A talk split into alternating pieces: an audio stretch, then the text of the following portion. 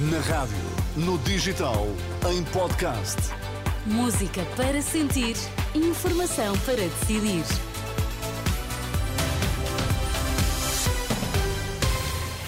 Temos de desejar também aqui um feliz Dia Mundial da Rádio ao nosso André Rodrigues. Olá, André, mais uma vez, o que é que temos em destaque? Olá, Teresa, boa tarde. Feliz Dia Mundial da Rádio. O Senado norte-americano acaba de aprovar pacote de 95 mil milhões de dólares para apoiar Ucrânia, Israel e Taiwan.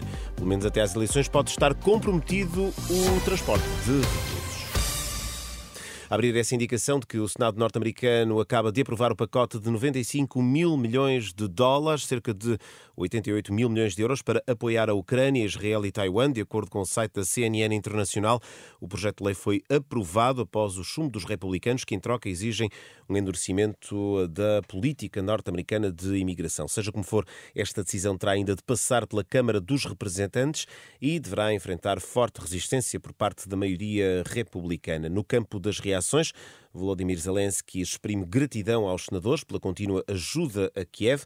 O presidente da Ucrânia diz que esta assistência dos Estados Unidos ajuda a salvar vidas e a pôr fim ao que diz ser o terrorismo por parte de Moscou. E os serviços secretos da Estónia admitem que a Rússia poderá estar a preparar-se para um confronto militar com o Ocidente na próxima década. De acordo com o jornal The Guardian, a Estónia alega que o plano da Rússia é duplicar o número de forças nos países eh, do flanco leste da NATO. Um ataque que é altamente improvável no curto prazo, acredita acredita a Estónia, tendo em conta que Moscovo eh, tem de manter eh, tropas mobilizadas eh, em solo ucraniano. A Estónia pede ao Ocidente que se prepare militarmente para dissuadir eventuais intenções expansionistas por parte do Kremlin. E as declarações de Donald Trump sobre a Aliança Atlântica poderão vir a ter consequências para a segurança europeia. É o que diz à Renascença José Pedro Teixeira Fernandes, investigador do Instituto Português de Relações Internacionais, que admite que o efeito perverso das declarações do ex-presidente dos Estados Unidos poderá ter consequências. Para Teixeira Fernandes, a Europa começa a ter consciência de que o problema vai para além de Donald Trump. Eu penso que os governantes europeus começam cada vez mais a ter a consciência que o problema é mais profundo que Donald Trump. E isto, visto do ponto de vista dos europeus, é preocupante e necessita de uma resposta por antecipação.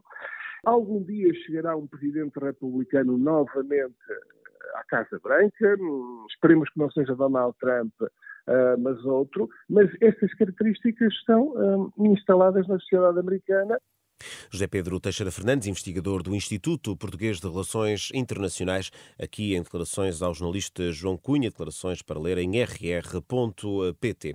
Pelo menos até à véspera das eleições pode estar comprometido o transporte de reclusos, é consequência da greve dos guardas prisionais que tem duração prevista até 9 de março. O protesto arrancou esta terça-feira, mas com impacto reduzido pelo facto de ser dia de tolerância de ponto. No entanto, já a partir de amanhã poderá haver julgamentos adiados e consultas por realizar.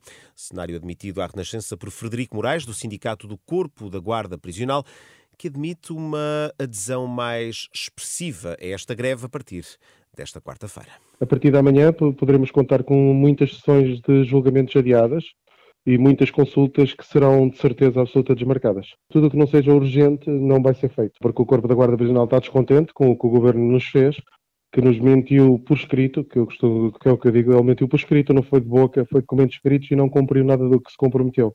Frederico Moraes, do Sindicato do Corpo da Guarda Prisional, ouvido por Hugo Monteiro, esta greve dos guardas prisionais eh, termina na véspera das eleições legislativas, a 9 de março. Para dia 22 de fevereiro está prevista uma greve geral do Corpo da Guarda Prisional.